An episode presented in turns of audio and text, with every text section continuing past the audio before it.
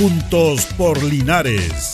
Presentado por la Corporación Municipal. Un espacio de interacción para que junto a nuestro alcalde solucionemos tus problemas y los de tus vecinos. Juntos por Linares.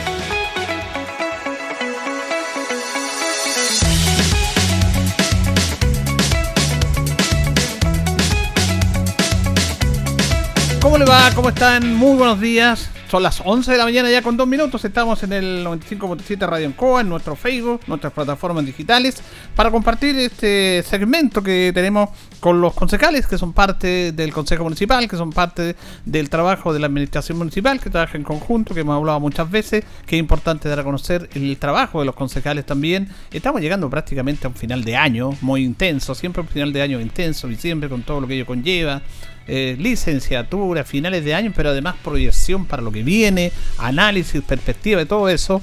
Y es bueno ir conversando con nuestras autoridades respecto a este tema. Hoy día vamos a saludar a la concejala Miriam Alarcón, que la tenemos con nosotros en esta mañana de día martes. ¿Cómo está, concejala? Muy buenos días.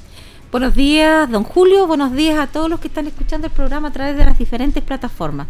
Eh, bien tranquila, eh, con estos días medios cambiantes. agitados. Y agitados, así que no, aquí estamos a disposición en esta entrevista. Bueno, estamos, lo decía yo, llegando al término de un año, ya increíble cómo pasa el tiempo todo tan rápido. ¿eh? Sí, lo que comentamos siempre eh, que estamos terminando un año, después nos preparamos para las vacaciones, después viene la época del colegio y así nos vamos y es una vida muy rápida, muy agitada, no yo siento que no nos paramos y no nos damos tiempo para a veces analizar nuestras nuestras propias vidas, quienes cómo estamos eh, nosotros. Yo siempre le digo a las personas, ¿cómo está usted? Pero ¿cómo está usted como persona? Eh, bien, concejala con muchas cosas, pero usted, no, yo tranquila, que si yo a veces me dicen, ¿sabes, concejala? Que ni siquiera sé cómo estoy, porque tan rápido todo lo que yo hago, me levanto, es como, tan, todo por inercia, hago esto, hago esto, y llega la tarde y llego súper cansada. Y yo digo, ¿qué está pasando?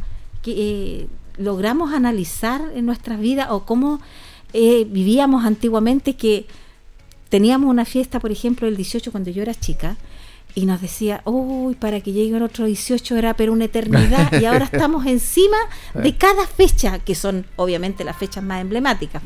Claro, eh, pasa eso. Bueno, y de ustedes como autoridad, indudablemente hay más, más movimiento, más cercanía, más responsabilidad pública también que ustedes no han asumido. Y parece que usted ya lo tiene asumido eso, ¿ah? porque es parte del proceso que cada uno elige también. Así es, cuando uno elige tener, por ejemplo, yo que elegí tener una beta social eh, mirada desde la política, porque lo primero que tú tiene que tener uno es una beta de una sensibilidad, de una empatía, y de ahí saltas tú al mundo de la política donde eh, trabajan las políticas comunales, en este caso los que son senadores, diputados, otros puestos a las políticas nacionales. Y para trabajar precisamente esas políticas tienes que tener este grado de sensibilidad, a colocarte en el puesto de las demás personas, ver cómo eh, trabajamos una política, por ejemplo, de salud, educación, ser empático y que tenga una buena llegada después hacia la comunidad. Eh, la verdad que como política, como mamá, como dueña de casa, como hija, porque uno cumple muchos roles en la vida, no tan solo uno. Mm. Y los tiempos tienen que estar destinados a entregar un poquitito a cada, a cada cosa.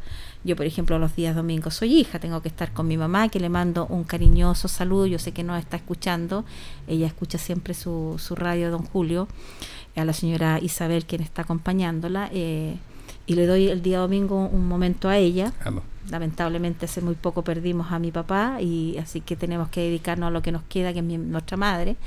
Y soy hermana, soy mamá, soy tengo varios roles y uno tiene que entregar un tiempo a cada uno. Entonces, hay que detenerse y estar eh, de repente con esas con las personas que de repente uno no tiene que quedar con ningún eh, remordimiento de que no le entregó el tiempo suficiente o necesario.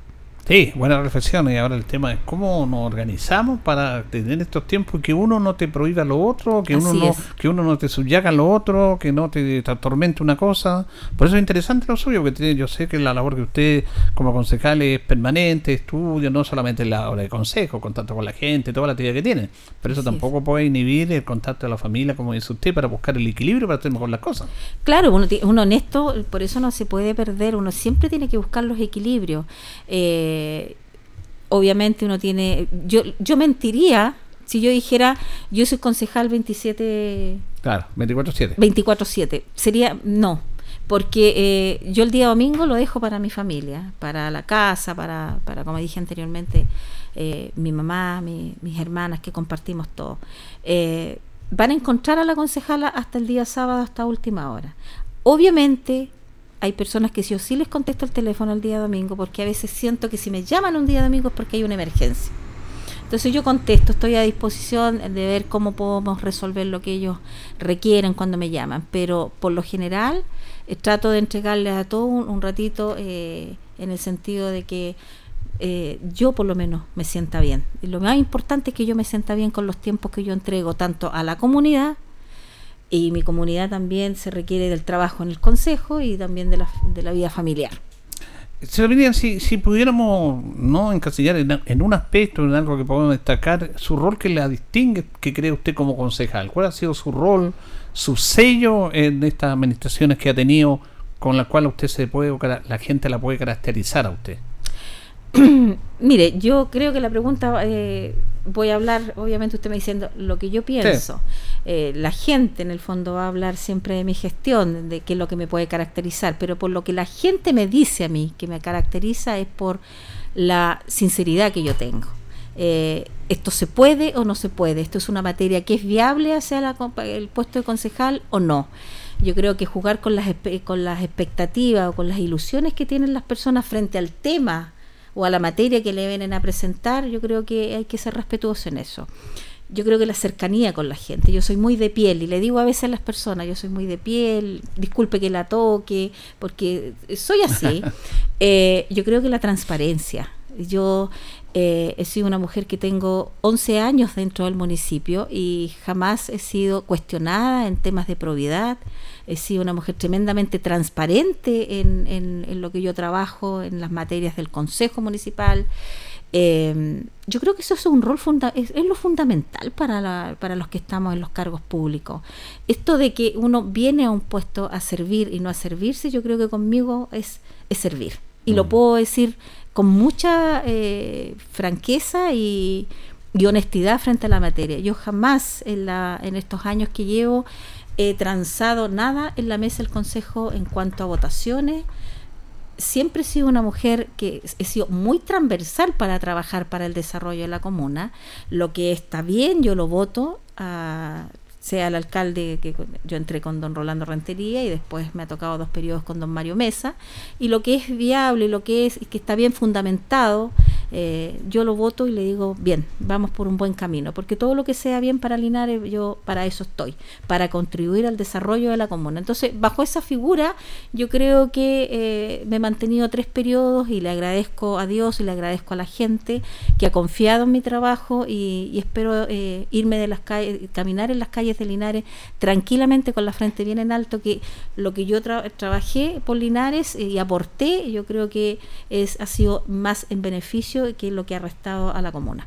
Además que ustedes, estamos conversando con la concejal Miriam Alarcón, son las 11 de la mañana con 10 minutos acá en Juntos por Linares, en Radio Ancoa, ustedes tienen una ventaja, ventaja, una ventaja con los demás políticos que es que la gente los tiene ahí al ladito. No como el parlamentario que viene, viene una de las 500 cuando les conviene, lo hemos hablado muchas veces acá en nuestro programa, y la verdad que se, desconectan de la gente, o dejan un representante ahí, alguna secretaria, algún coordinador, pero no, porque el concejal está aquí de cara a la gente, pues no, no les puede claro, decir. Entonces, ese es un tema no menor también que ustedes están dando cuenta todos los días a la gente de nuestra ciudad.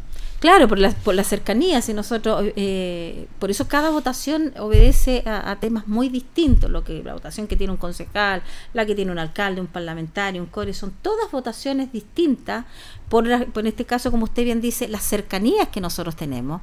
Eh, estamos más a la mano, Linares no es tan grande, entonces eh, yo por lo menos que utilizo el transporte público, yo eh, soy una usuaria, por decirlo, del sistema de salud pública municipal. Mis hijas se educaron en el sistema público. Por lo tanto, yo conozco y recorro las calles de Linares y, como bien uno dice, yo la gente me conoce, me conoce porque yo camino mucho y a veces me dicen concejala, pero la llevo porque camina tanto, no tiene vehículo. Y yo le digo, ay, la gente a veces se queja porque somos poco cercanos, no estamos mucho en, sintonía con la comunidad y cuando andamos de repente nos dicen, ¿qué mm. pasó? No tiene vehículo. Entonces yo le digo, no, no, a mí me gusta caminar, conversar, pararme, darme mis tiempos con las personas.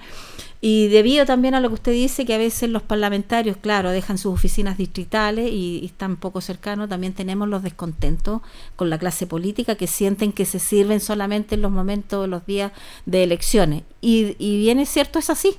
Es así porque cuando uno se acerca a las elecciones empiezan a llegar, a llegar, empiezan a salir por los medios de comunicación y uno empieza ya a hacer el sentido de que algo viene. Ah, viene de candidato, viene de candidato a diputado, viene candidato a senador y uno ya empieza a decir, pucha, ya volvieron, pero cuando uno cuando el Consejo Municipal o la Administración Municipal los ha necesitado en los momentos más difíciles, como por ejemplo la pandemia, las inundaciones, no los hemos encontrado.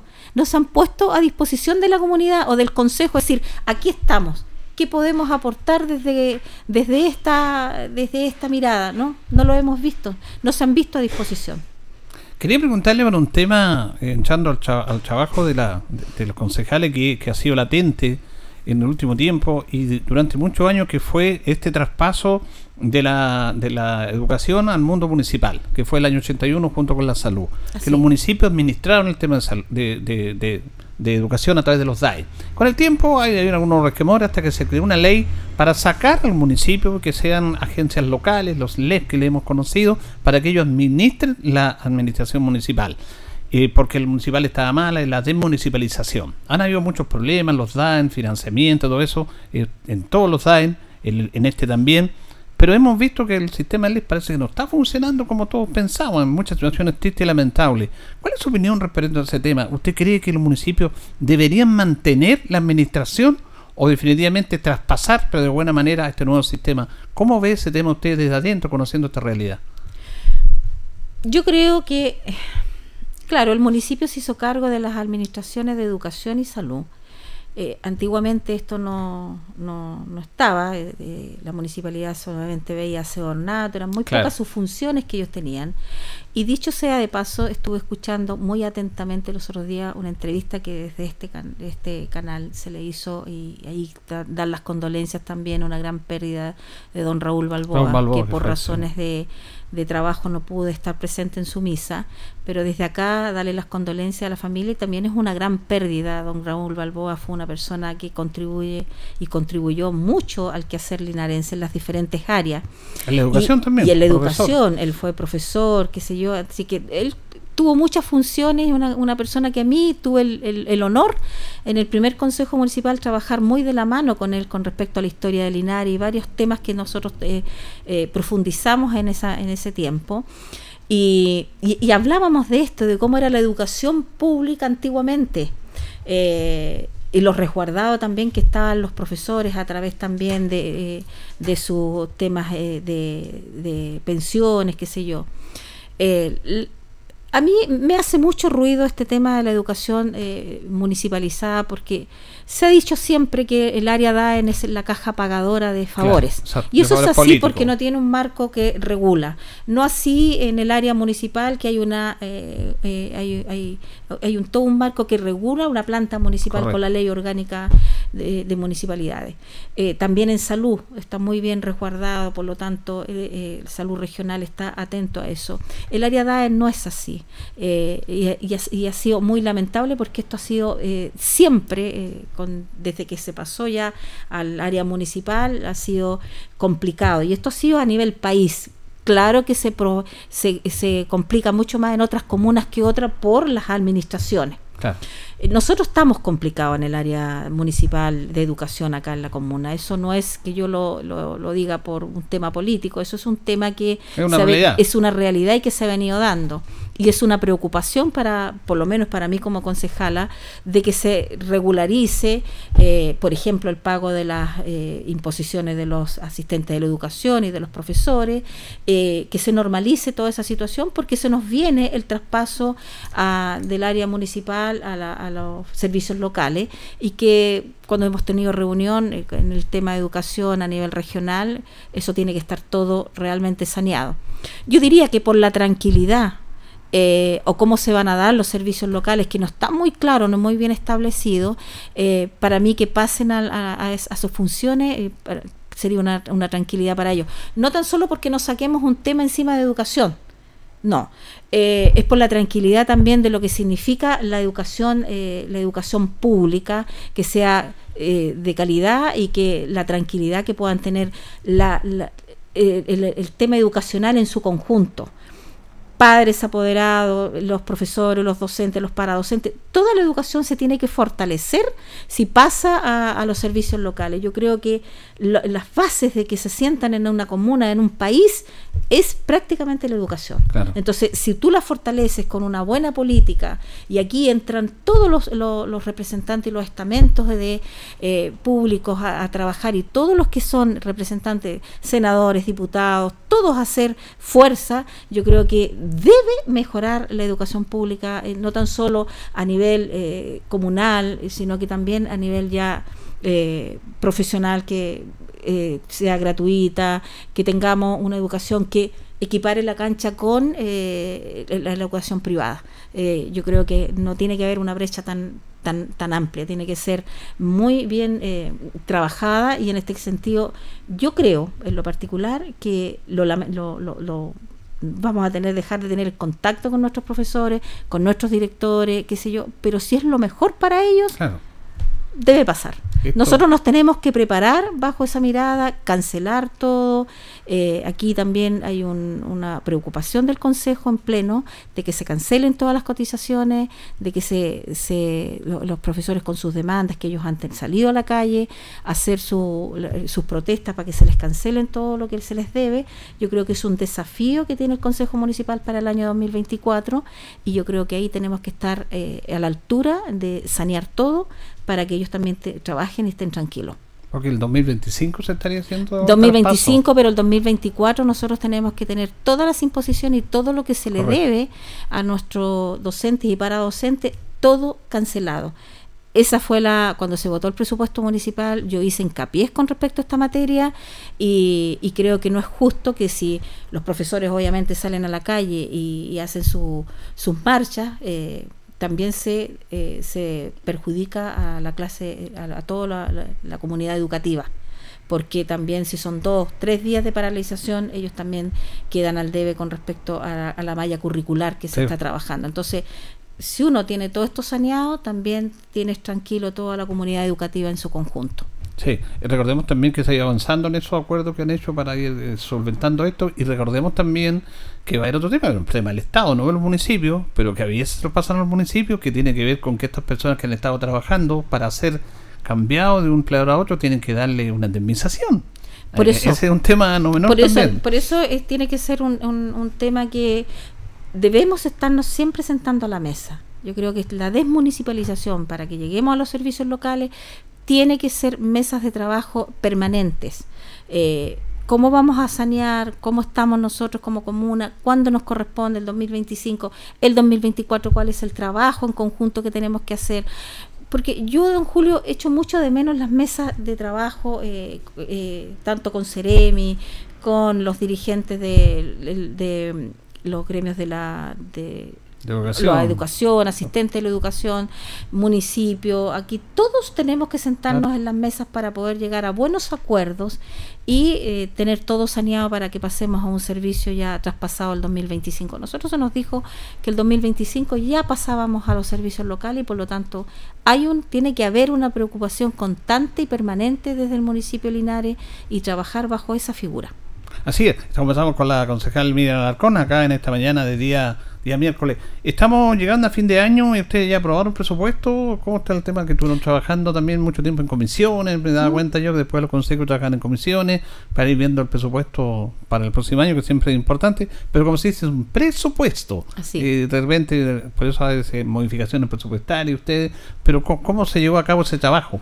Sí, nosotros eh, tomamos el presupuesto, se nos entrega de, diferentes áreas, eh, educación, salud municipal, y los trabajamos en diferentes comisiones. Eh, este año le tocó presidir el presupuesto municipal, la comisión a don Carlos Castro, el año pasado a don Cristian y todos los años siempre fui yo la presidenta de la comisión presupuesto. Eh, se trabaja, por lo menos yo lo trabajaba por área. Eh, me parecía que de glosar un poquitito el presupuesto teníamos una mayor claridad con respecto a las materias se trabajó muy bien, eh, en la mesa del Consejo ya se aprobó, más de 92 mil millones de pesos se van a trabajar este año presupuestadamente. No creo que varíe mucho, la verdad que está muy bien apuntado el presupuesto municipal. Eh, y por eso, como usted dice, a veces dicen los apruebo de los concejales le aprueban todo al alcalde, pero el, alcalde cuando pasa una modificación presupuestaria es el alcalde el que mueve el presupuesto, por lo tanto nosotros solamente nos queda, si ellos ajustan un presupuesto en diferentes ítems, nosotros tenemos que aprobar. Eh, esperar trabajar muy bien, eh, como yo dije, y se hincapié en el presupuesto municipal con respecto al pago de los cotizaciones de los funcionarios del DAEN. Eh, en diferentes materias en el área municipal también uno hace hincapié en salud. Yo pedí que desde el presupuesto municipal hiciéramos más aporte este año a salud por la falta de médicos en los SAR, en los SAPU. Tenemos un clima muy complejo, mucha gente enferma, resfriada. Estamos al debe ahí, un solo doctor trabajando para atender una población bastante eh, compleja, eh, porque ahí también tienen que trabajar los funcionarios eh, que están en administración y, y, ellos tienen que dar prácticamente la cara por las faltas de hora, qué sé yo, de atención.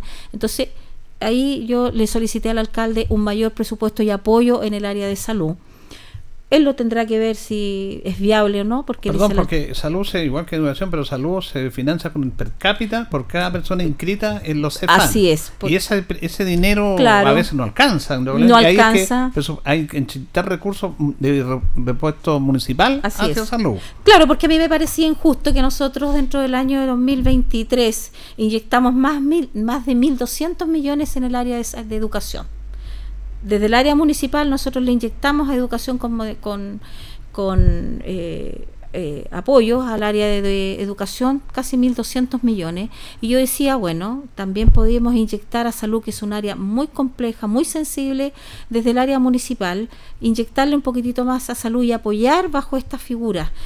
Eh, más que nada yo me centré en los SAPU, en más médicos, en fortalecer en el área, porque hubieron tiempos de invierno muy complejos, las inundaciones, qué sé yo, y, y ahí se nos saturaban los sistemas, se satura el sistema de urgencia y desde urgencia se deben ir al SAR, en el SAR también estamos bajo de médico y del SAR, si hay una lista de espera muy grande, también pasan a los SAPU. Entonces es una cadena que nosotros tenemos que fortalecer. Eso fue lo que yo le solicité al alcalde, esperar que se haga el estudio. Eh, pero él es el encargado de direccionar el presupuesto municipal y nosotros vamos mirando eh, dónde también podemos ir apuntando. Yo creo que también sacarle un poquitito a la fiesta de la chilenidad, dejarla con un poquitito menos e inyectar más recursos en el área de postrados, adultos mayores.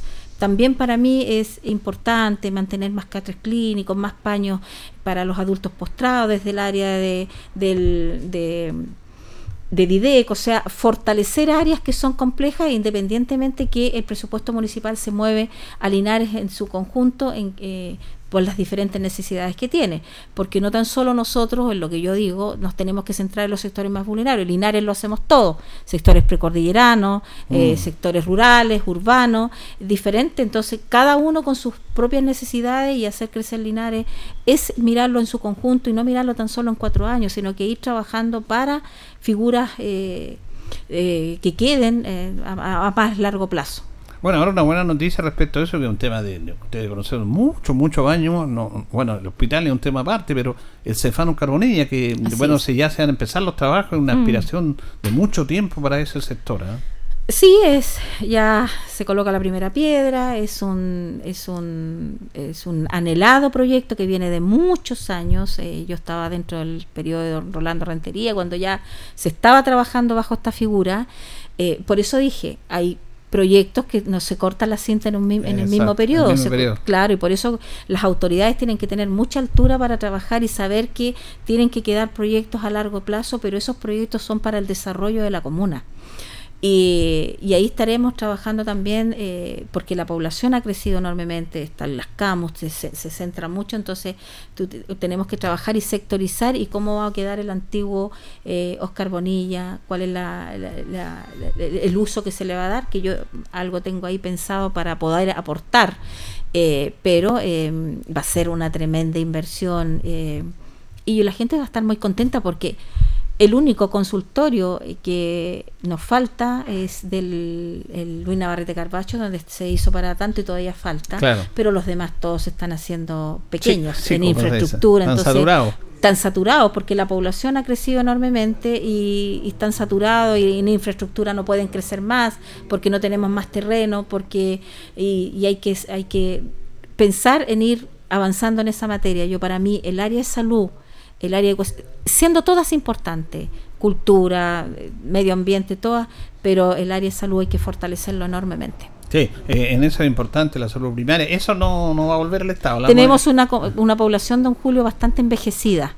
Y por lo tanto, cuando uno hace un catastro en las la comunas, eh, donde pues, se le pone el énfasis eh, y va eh, trabajando bajo esa mirada, nosotros tenemos que fortalecer mucho el área de postrado, tenemos, yo que recorro harto y entro a muchas realidades, tenemos mucha gente postrada, en, a veces en abandonos por familia, eh, con falta de, alimentación, también de, paños, de qué sé yo, de todas esas cosas que a uno le hacen decir, pucha, eh, ¿cómo lo hacemos para poder ayudar acá? Entonces, hay que centrar bien el presupuesto municipal. Eh, hay que dejar un poquitito de, bailar, de cantar, mucho, mucha fiesta y, esos recursos que se vayan inyectando eh, en el área que, realmente tienen que ser prioridades, porque la gente entiende. Si no se hace una fiesta hoy día, lo vamos a entender. Esto es como una casa. Yo no puedo hacer esta grande comida porque tengo necesidades en pagar esto otro. Entonces, siempre tienen que centrarse las prioridades en en, lo que uno tiene que focalizar como autoridad. ¿Y cómo se focaliza? El caminar, es andar con las juntas de vecinos. Las juntas de vecinos se tienen que fortalecer absolutamente en los gobiernos comunales. Ellos hacen una pega tremendamente importante. Ellos conocen a sus sectores, conocen a su gente. Entonces, si uno tiene la figura y la mirada de estar ahí, trabajando la mano con la junta de vecinos y darles el, sitial que ellos eh, requieren y, entregarles recursos y apoyarlo en su, en su, en su gestión, eh, yo creo que podemos fortalecer muy bien Linares, entendiendo que hay una dinámica día a día distinta, que tenemos que estar atentos, porque en toda sociedad, en toda comuna hay dinámicas, se van presentando cosas distintas, pero ahí nosotros tenemos que estar atentos. Absolutamente. Bueno, se nos fue el tiempo rápidamente este contacto con la concejal Miriam Alarcón, porque tiene que ir a hacer más recorrido en base a su labor. Hoy día hay consejo. Hoy día hay consejo, eh, pero yo igual después paso a muchas otras actividades. Eh, de verdad eh, agradecerle a la comunidad, siempre me ha recibido con mucho cariño y nos queda el último año eh, y si no nos volvemos a ver que estamos trabajando ya en toda la entrega de dulce, yo ya si no le pude entregar desde este medio, les pido las disculpas, pero toda la entrega que yo hago eh, desde mi oficina es con mis recursos, entonces si no puedo a todas, le pido a cada una las disculpas, pero eh, ojalá yo pudiera entregarle a todas las unidades y juntas de vecinos, pero lamentablemente no se puede. Pero ahí a disposición y trabajar a través de gestión con el equipo que estamos en la oficina, nuestra abogada, nuestro arquitecto, podóloga, y un equipo que está apoyando a la concejala Miriam Arcón y apoyando la gestión, porque las gestiones no son individuales, son colectivas. Y si yo hago una gestión, lo hago para la gente y para mi comunidad. Así que un abrazo grande. Don Julio, un gusto siempre estar con usted y un gusto de eh, haber podido estar en esta media hora hablándole a la comunidad de Linares. Muy bien, la concejal Miriam Alarcón, comenzando con los auditores de Juntos por Linares en esta mañana de día martes. Vamos a ir a la pausa, don Carlos. Vamos a la pausa y ya retornamos. La hora en Ancoa es la hora. Las 11 y 31 minutos. Tus consultas ahora están en la palma de tu mano. Ahora CG tiene un nuevo canal de autoatención para sus clientes en WhatsApp. Agréganos escribiendo al más 569-8956-8479. Aquí podrás realizar consultas comerciales, obtener tu boleta, consultar por tu número de cliente o reportar si estás sin energía. Tendrás una oficina comercial virtual a un chat de distancia. Recuerda, WhatsApp CG más 569-8956-8479. CGE entregamos energía. Ruta 2000. Muévete rápido, cómodo y seguro. Muévete con la calidad de Ruta 2000, la flota más grande de la región. Súbete a un Ruta 2000, la mejor opción. Rapidez, seguridad, cordialidad. Ruta 2000. Llámanos al 73 2 21 2000. 73 222 2000, 73 222 2001, 73 233 0911. Prefiera Ruta 2000. Ruta 2000. Elígenos porque simplemente somos los mejores. Si es posible, estudiar y sacar una carrera. Si es posible, tener nuevos proyectos y buscar mejores oportunidades. Si es posible cumplir tus propias metas. Ven y estudia una carrera técnica de nivel superior en el CFT más grande de la región, CFT San Agustín, porque con gratuidad, acompañamiento y calidad es posible. Visita nuestra sede Linares, Colo Colo 840 y conoce junto a un completo equipo humano nuestras 19 carreras disponibles en jornadas diurna o vespertina. O visítanos en cftsanagustin.cl. Institución acreditada por 5 años en las áreas de gestión institucional y docencia de pregrado. Hola, mi amor. Hola. ¿Tantas compras? Sí, pues, Navidad Cugat. Galletas de Navidad Macay 170 gramos, 1,490 pesos. Galletas Nick 71 gramos, variedades 3 por 1,000 pesos. Galletas Club Social regular 216 gramos, 1,590 pesos. Celebremos Navidad con las super ofertas de Donde comprar es ahorrar. Ofertas válidas hasta el 2 de enero de 2024. No todos tienen tiempo de leer todo lo que una constitución trae consigo, pero nosotros sí la leímos. Y te daremos dos grandes razones para estar a favor este 17 de diciembre. Uno, la ley creará una Agencia Nacional contra la Corrupción que coordinará la labor de las entidades con competencia en materias de probidad o integridad pública, transparencia y rendición de cuentas. Dos, se rebaja el número de parlamentarios. Esto hará que se ahorre mucho dinero, pues cada parlamentario al Estado le cuesta casi 20 millones de pesos mensuales. Por eso, este 17 de diciembre, el PDG va a favor. Cerremos el proceso y volvamos a la gente. El 17 de diciembre para el plebiscito constitucional no olvides llevar tu cédula de identidad o pasaporte chileno, revisar tu mesa, local de votación y si debes ser vocal de mesa. Al sufragar firma el padrón de mesa en el cuadro que corresponde y después de votar no olvides retirar tu documento de identidad. Lee la propuesta de texto constitucional en cervel.cl y prefiere informarte por las redes sociales verificadas de Cervel o llamando al 606.166. Infórmate, decide y vota. Servicio Electoral de Chile, Cervel. En el corazón de la región del Maule, el espíritu emprendedor se eleva. Emprendimientos del Maule. Cuando ya está tu pasión involucrada, cuando tú colocas toda tu energía aquí, se empiezan a alinear los planetas. Esfuerzo y dedicación que transforman ideas en empresas florecientes. Si uno le pone un poco de cariño, un poco de trabajo, puede recuperarse y puede pasar a formar un lugar muy importante dentro de tu vida. Únete a nosotros y sé parte de esta historia de éxito. Juntos impulsamos el futuro. En diciembre por Radio Ancoa de Linares. Proyecto apoyado por Corfo, región del Maule.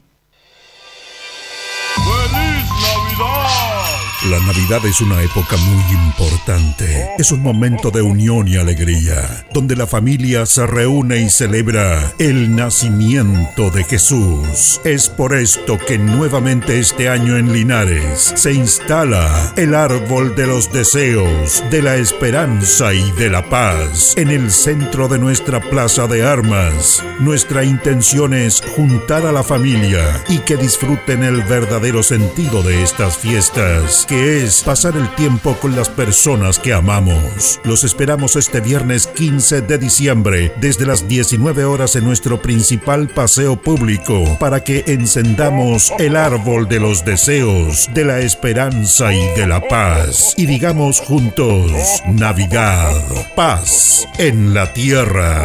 Viernes 15 de diciembre desde las 19 horas en Plaza de Armas. Linares, un mejor lugar para vivir. Cultura Emprende. Todos los miércoles de 4 a 5 de la tarde. Sobre las últimas tendencias en tecnología, innovación, marketing, ventas y crecimiento personal.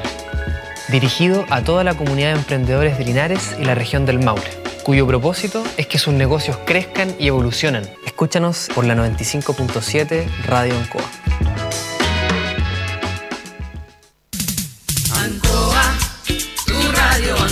El 95.7 Radio Ancoa. La radio de Linares, más cerca de ti.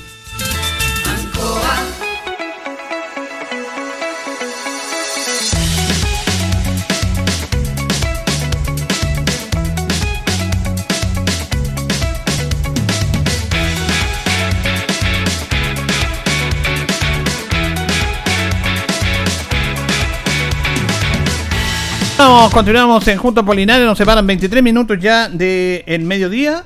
Vamos a saludar al concejal Carlos Castro Romero, que es presidente de la Comisión de Educación del Consejo Municipal, que lo tenemos acá. ¿Cómo está, concejal? Buenos días. Siempre un agrado de estar acá en su programa, don Julio, compartiendo también con la comunidad linarense, así que muy bien. Bueno, estamos, lo comenzamos recién con la concejal Alarcón, estamos, sí, en abrir y cerrar de ojo, prácticamente terminando el año. Exactamente, cerrando este, este año se vienen las fechas muy rápidas. Claro, y a propósito de ese, a propósito de su rol como profesor y como presidente de la Comisión de Educación, vamos a hablar un poco de educación en ese tema porque ya estamos llegando a final de año, ya pues, estamos viendo licenciatura, todo eso. ¿Cómo ha sido ese proceso? Final de año y también final de año escolar. Técnicamente los años los años escolares terminan en febrero, ¿no? Pero los años eh, de, de, clase propiamente tal siempre son eh, en diciembre.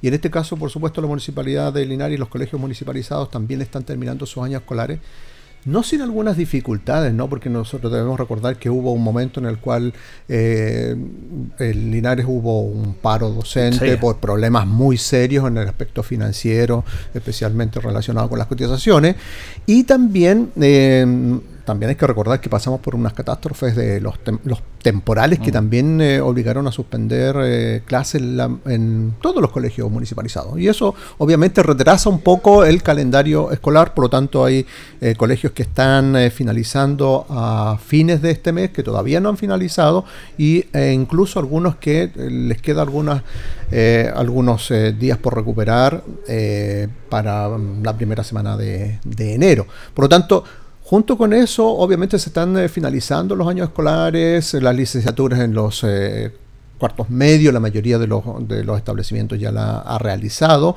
dando cuenta, por supuesto, de una gran cantidad de estudiantes que terminan su formación obligatoria y les abre unas nuevas eh, oportunidades para continuidad de estudios, para el mundo laboral y también para eh, las definiciones que ellos vayan, vayan tomando. El proceso en los cuartos medios parece que ha sido tal como está siempre. Ahí nos ha afectado este tema. Sí, los cuartos medios tienen una realidad un poco distinta por el hecho de que ellos tienen unas obligaciones distintas que tienen que ver fundamentalmente con la rendición de, pruebas eh, de acceso a la educación superior, la, famosa, la famosa PAES, ya en la cual, por supuesto, la mayoría de los establecimientos educacionales municipalizados han puesto a disposición también sus locales para poder realizar estas, estas actividades. Y junto con eso, por supuesto, eh, muchos de los estudiantes que han estado en estos cursos han rendido también esta prueba buscando la posibilidad de acceder a la educación superior.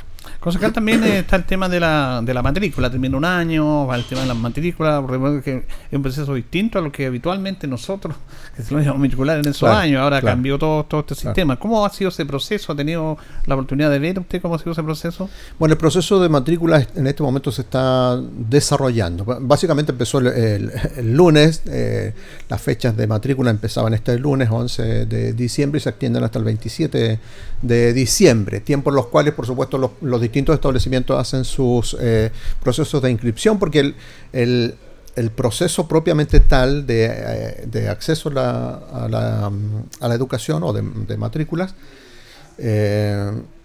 se ha iniciado ya en, en, octubre. Septiembre, se empezaron a hacer las distintas postulaciones. y eh, básicamente el 7 de, diciembre ya se entregaron los primeros resultados en este proceso que permite eh, ir eh, buscando la forma de instalar a los distintos estudiantes en los en las elecciones que ellos se establecen, pues la, la búsqueda de, nuevos establecimientos, los casos en los cuales, se, por supuesto, se busca nuevos establecimientos, sino la continuidad en los casos de los estudiantes que tienen, eh, tienen continuidad en sus colegios. Bueno, ese tema de la matrícula para el mundo municipal eh, ha sido siempre complejo porque recordemos que gran parte del fundamental de cómo se financia la educación pública municipal es a través de por alumnos en clase, por matrícula. Y este tema de los colegios, que es un tema que no sé si lo quiero tocar a usted porque lo hemos tocado en nuestros programas en la mañana nosotros, este tema de los colegios particulares subvencionados ha Mm. significado una fuga importante de alumnos del mundo de la educación pública a eso, porque antes estaba la educación privada y la Mm, educación claro, pública. claro, y se claro. mete en cuña estos colegios particulares subvencionados en el cual muchos alumnos de los colegios municipales se van hacia allá. Ha sufrido, usted que ha estado tanto en este año, Mm. ha sido siempre una fuga importante. ¿ah? Sí, yo creo que el, el- el tema de los colegios particulares subvencionados obviamente eh, han venido a hacer un aporte. Yo eso no lo voy a poner en duda. Eh, el punto es que ese aporte tiene que ir acompañado del fortalecimiento de la educación pública. No ¿ya? debilitamiento. No debilitamiento. Entonces, cuando se combinan estos dos elementos de que eh, el, el particular subvencionado que recibe fondos del Estado, ¿ya? Eh, está teniendo una competencia de, mm, de, de cierta forma desleal Así hacia es. los colegios particulares, eh, perdón, eh, municipalizados. Entonces, obviamente que el sistema en su conjunto se va debilitando. Ahora, eh, dicho lo anterior, el, el- el problema más serio que hay en los en el antiguo sistema de, de matrícula era el hecho de que los, los par- colegios particulares subvencionados eh, se daban el gusto, el lujo de seleccionar a Selecciona, selecciona. Ahora, del 2016 en adelante, se instala este nuevo sistema, el sistema SAE, ¿ya? Eh, que permite eh, combinar algunos factores para que no exista la selección de los estudiantes y en ese sentido yo creo que la educación eh, pública ha sido de cierta forma eh, también vuelta a poner un poco a nivel, no exactamente, pero vuelta a poner a nivel. ¿Y por qué lo digo esto? Porque analizando, por ejemplo, los datos que tenemos en Linares, la, eh, la educación municipalizada hasta el 2016 venía en una disminución, no, descendente de matrícula. Después del 2017 empieza a retomar, justo cuando se implementa este sistema de, matrícula eh, en conjunto. Entonces yo creo que eso niveló un poco, pero ahora también falta eh, la otra parte de que cómo inyectamos eh, recursos y ofrecemos una alternativa académica atractiva para los estudiantes. Porque ese es el desafío. Nosotros como municipalidad tenemos que aumentar la matrícula, tenemos que aumentar la matrícula y las condiciones están, están, por lo tanto, eh, yo llamo también a toda la, la familia a confiar en el sistema municipal, porque el sistema municipal ofrece buenas alternativas, pero tenemos que fortalecerlo igual entre todos. Ahora, usted dice un poco importante que poco comprendida en la comunidad porque tiene razón con este famoso de la tómbola y todo eso, que Ujú. una vergüenza, como, pero claro, los colegios que estaban los subvencionados, los particulares no podían estar seleccionando porque el Estado le estaba entregando dinero a ellos para la mejor educación, para que tuvieran posibilidad los niños de estudiar en esos colegios que por su capacidad económica los papás no podían, pero el Estado los ayudaba. Por lo tanto, esos colegios no podían seleccionar. Por eso me parece importante aclarar ese Sí, tema. es, muy, es muy importante. Mire, yo trabajé mucho tiempo en un colegio particular subvencionado y tengo, por, por eso que parto reconociendo que son un aporte. Es decir, aquí ellos eh, vienen, se instalaron, se fortalecieron y son un aporte para la educación. El punto es que con fondos fiscales, con fondos del Estado, se producían dos elementos que entorpecían el sistema y lo hacían eh, de cierta forma eh, dañino para el, el sistema educacional. Uno era el tema de la selección. Los colegios podían seleccionar por distintos motivos. Podían seleccionar, qué sé yo, por, por eh, condición de creencia, por el estado de, el estado de la, de la familia, por dinero. Y también lo- el otro elemento que perjudicaba era que se podía hacer lucro con, eh, con la educación. Ya, esos dos elementos fueron eh, restringidos en el 2015 2015-2016 y de ahí en adelante se empezó a, a implementar el sistema de, de selección que después se le llamó de una tómbola, pero en el fondo no es una, no es una tómbola. Al principio fue más que implementara el azar, porque le dejaba, eh, le restringía a los, a los establecimientos particulares subvencionados esta capacidad de seleccionar. ¿Ya? Pero el sistema de selección. Claro, en la actualidad ya es un logaritmo. Eh, y yo estuve revisando algunos informes, por ejemplo, en, en el caso, hay un informe muy interesante de CIPER Chile que salió más o menos por ahí en septiembre, que más o menos establece de qué hay detrás de, est- de estas caricaturas de la támbula, y que tienen relación con el sistema de, de- de matrícula. Y establece que hay una nivelación de cancha. En el fondo hay un- una propuesta muy interesante de nivelación de cancha. ¿Cuál es mi tesis en el fondo? Mi tesis es que Si se fortalece la educación pública, la pública municipalizada o que se pase a los SLEP, si se fortalece ese sistema, el otro sistema de particular subvencionado también se va a fortalecer. ¿Y qué, qué, es lo que se logra en el fondo? Se logra que la educación en su conjunto mejore. Por lo tanto, yo no necesito que uno se debilite para que el otro gane espacio. Necesito que los dos se fortalezcan. Eh, y en ese sentido yo creo que eh, tenemos que buscar la forma y tenemos que buscar como sociedad también las eh, alternativas para que estos sistemas educacionales vayan a colaborar finalmente con el propósito definitivo, que es una buena calidad de enseñanza para nuestras generaciones venideras. Fíjese que yo tengo un informe que me lo entregaron acá de las pruebas CINCE. e inclusive en ese informe, la última que se hizo, eh, muchos colegios municipales están sobre colegios particulares subvencionados. Y colegios particulares subvencionados que son muy nombrados, que yo no los voy a nombrar, están en el lugar 10, 11, 12, muy lejos de algunos colegios públicos. Sí, sin Ah, duda. Pero que está esa creencia, no, que lo particular subvencionado a lo mejor lo público es malo. Es una Mm. mentira eso. Sí. Y siempre no es todo bueno ni malo, pero Mm. hay que destacar ese, lo que dice usted, que realmente en la educación pública también hay colegios que entregan una buena educación y los resultados están a la vista a través de esos censos. Claro, sin duda nosotros tenemos, en, en este momento tenemos 10.100 estudiantes en el sistema municipalizado de Linares. Eh, y de esos 10.100 eh, estudiantes repartidos en 36 establecimientos dentro de, de la comuna tenemos eh, resultados importantes en varios aspectos. Y esos, esos varios aspectos que tienen que ver, por ejemplo, con temas académicos, pero también con temas medioambientales y también con, eh, con temas relacionados con el, con el deporte. Yo creo que esos elementos Sí. hay que fortalecerlos, mostrarlos además, porque dentro de las cosas que nosotros estuvimos viendo en Comisión de Educación y, y con respecto al, al PADEM eh, recién aprobado, es el hecho de que nosotros como sistema municipalizado lo que no estamos haciendo en forma correcta es difundir lo que se hace bien. Exactamente. Entonces tenemos un problema ahí, que en, en la parte de comunicación, com- parte comunicacional, no estamos eh, a la altura entregando la información adecuada a las familias para que vean que la educación municipalizada es una alternativa verdadera, correcta y es buena. Eh, Por lo tanto, eh, hay que buscar la forma también de reparar eso y lo tenemos dentro de, los- de los objetivos del próximo año. Claro, porque yo si hubiera visto eso- e- esos informes de administración municipal, yo los muestro a toda la comunidad. Yo estuve donde estaba usted mismo Mm. sentado, el director del colegio Juan Cifuentes Santa Bárbara, que vino acá orgulloso a mostrar Mm. el rendimiento de su colegio.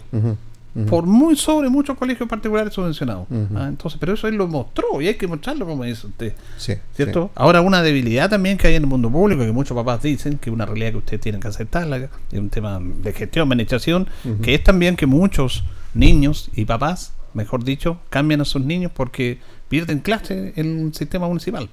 Porque hay muchas paralizaciones en el año, y como usted lo está diciendo ahora, pasan para el otro año.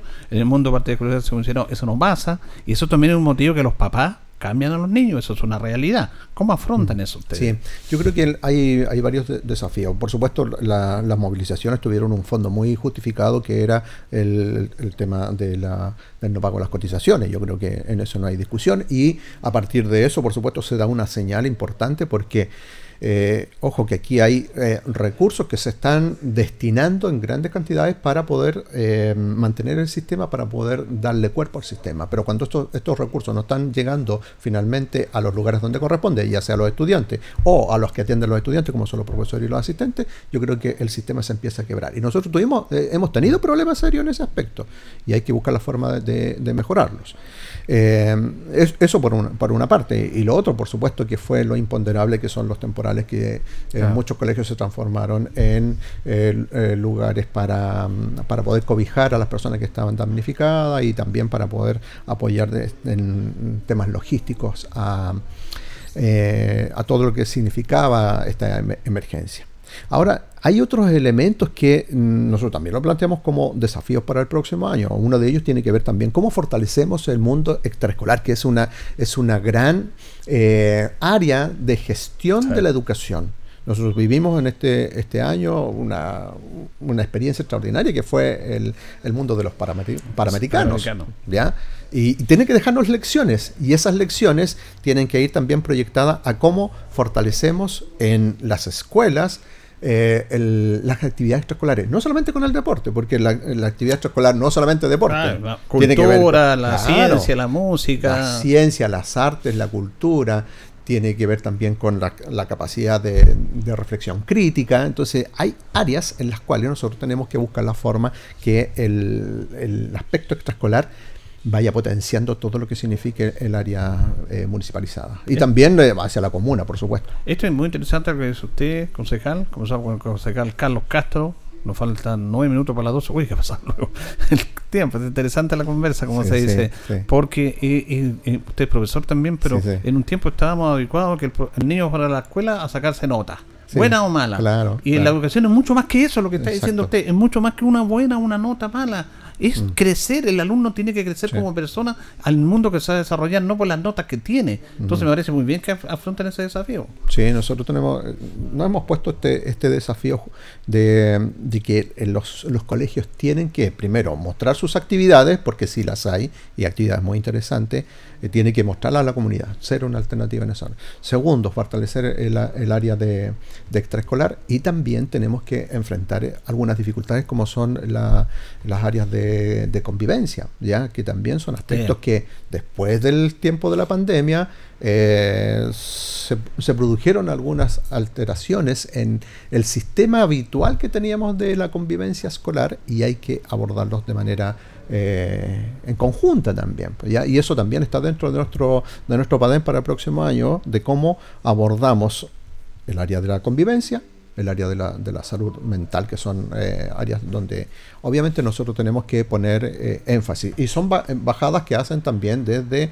el- desde los lineamientos que entrega el, el ministerio, que tenemos que ir buscando la forma de abordarlos. Ahora, ¿cómo ustedes van a convivir con esa planificación que me parece bien para el año que viene, para el futuro de la educación, con la irrupción de los servicios locales que después ya los municipales no van a, los municipales no van a administrar la educación pública municipal, de acuerdo a lo que se está visto? Sí, sí. Eh, ¿cómo, cómo hacen esa convivencia ustedes? Sí, yo- mira, yo creo que es importante acá y aclararle también a la comunidad que, por lo menos, a- lo que hay hasta el momento es que la municipalidad mantiene la administración de los colegios en Linares hasta todo el 2025. Ya, según es la planificación actual, porque ojo que aquí en, en los SLEP, eh, al, al cual yo eh, también creo que es importante clarificar y entender cómo está funcionando el sistema, hemos visto que hay eh, situaciones que no están siendo abordadas de forma correcta por los SLEP, y eso es una realidad, hay Sí. que verla. El caso de Atacama, por ejemplo, el más evidente, y ha, dejado, y ha dejado lecciones importantes para revisar.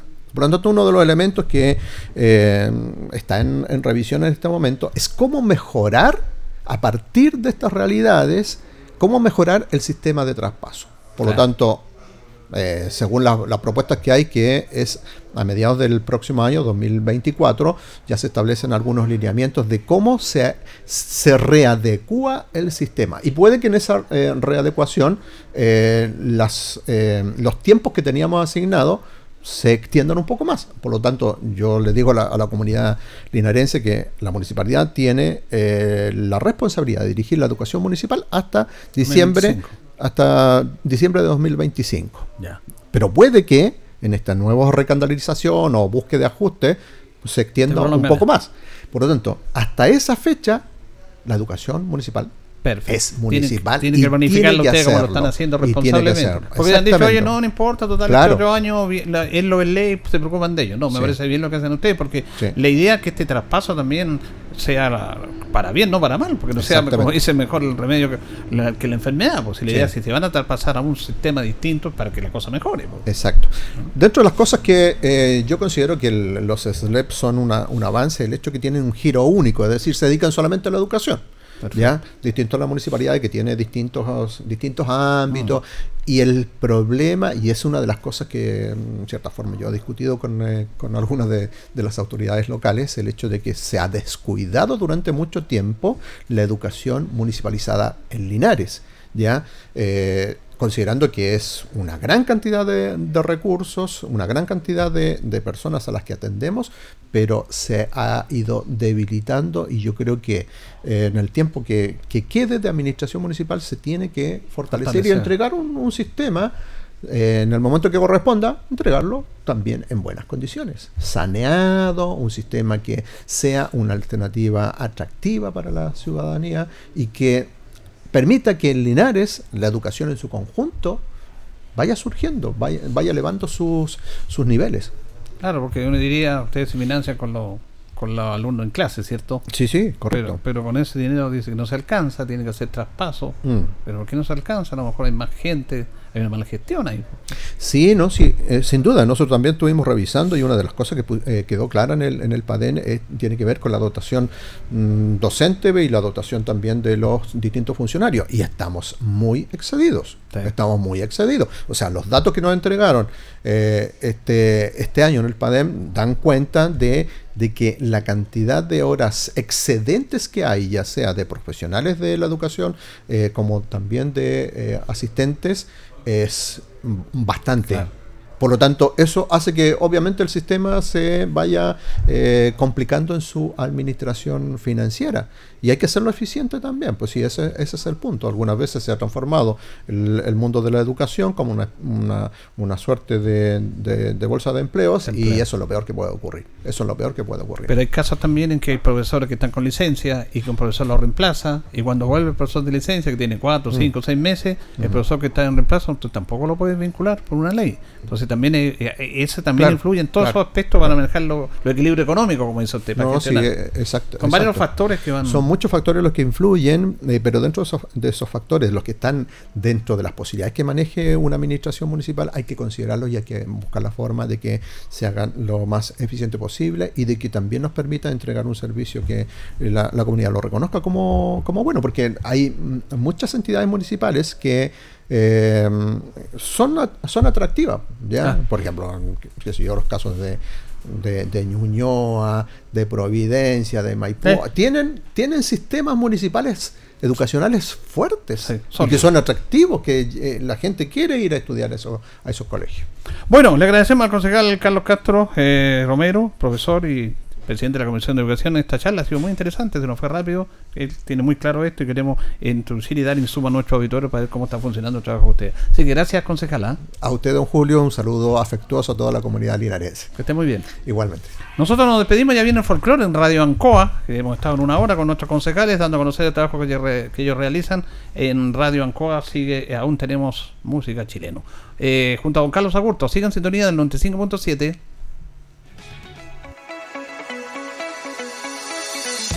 Juntos por Linares fue presentado por la Corporación Municipal. Tú nos impulsas.